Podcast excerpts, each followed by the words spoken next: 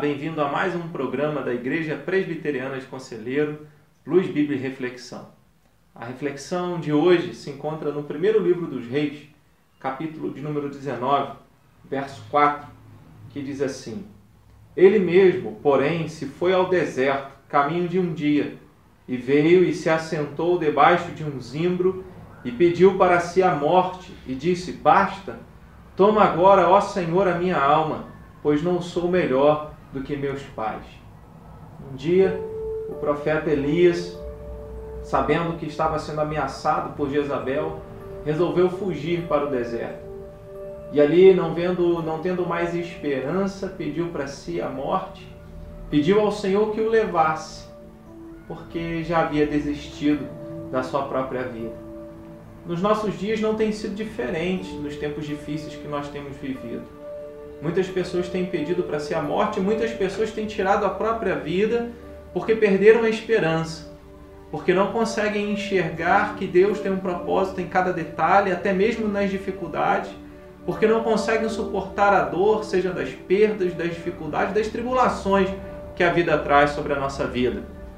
E aí então, o profeta Elias, depois de ter sido usado como um instrumento nas mãos de Deus, ele orou e Deus mandou fogo do céu e consumiu um holocausto que ele havia preparado. Agora Elias já não é tão audacioso e exercendo a sua fé. Ele desespera. Ele vai ao deserto. Ele foge de tudo e de todos. É assim que muitas pessoas têm feito e acham que nisso está a solução. Muitas pessoas, quando enfrentam dificuldades, depressão, é, temores, elas preferem ficar sozinhas.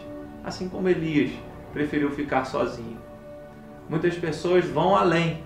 Além de desejarem ficar sozinhas, elas pedem para si a morte. Isso é algo que acontece numa escala, numa ordem, como um efeito dominó. Primeiro, as pessoas, quando não conseguem lidar com as suas próprias frustrações, elas querem ficar sozinhas.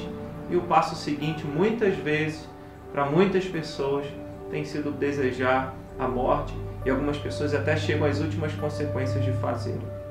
Mas Deus então não deseja assim. Deus não quer que nós tiremos a nossa própria vida. Deus não quer que nós desesperemos na nossa própria vida, mesmo em face às tribulações. Na verdade, Jesus disse que no mundo nós teríamos aflições, mas era preciso ter bom ânimo, porque ele venceu o mundo. Então o profeta Elias é sustentado por Deus.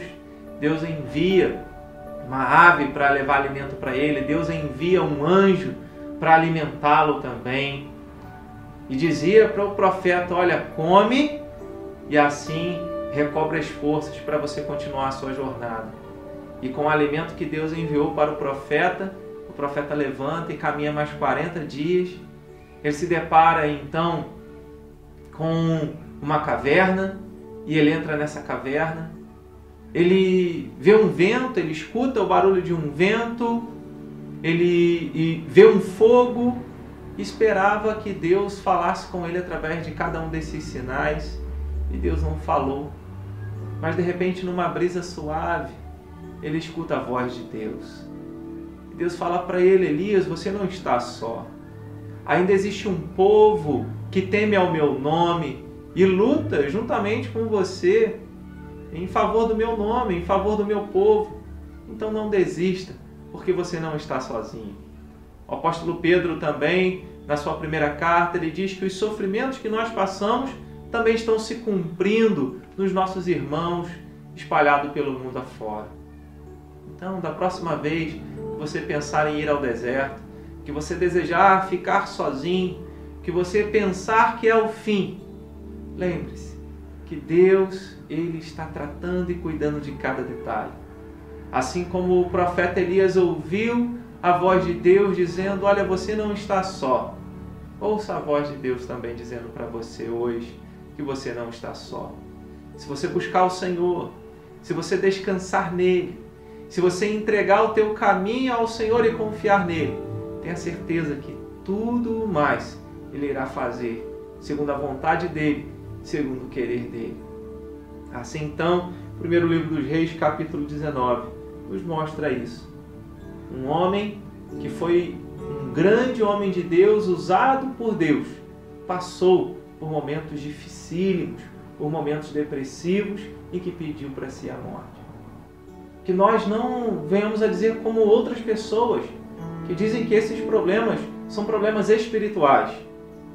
Mas aqui o texto, um grande homem de Deus passou por isso. E enfrentou o deserto, enfrentou ali as dificuldades daquele momento, mas colocou a sua vida nas mãos de Deus. Não queira determinar o propósito da sua vida, deixa o Senhor determinar o propósito da sua vida. Até homens de Deus, mulheres de Deus, enfrentam problemas assim.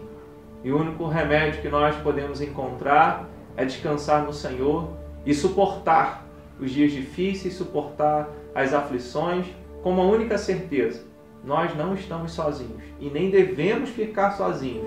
Precisamos lembrar que ainda existe um povo de Deus e que Deus está com o seu povo. Deus assim te abençoe e te fortaleça.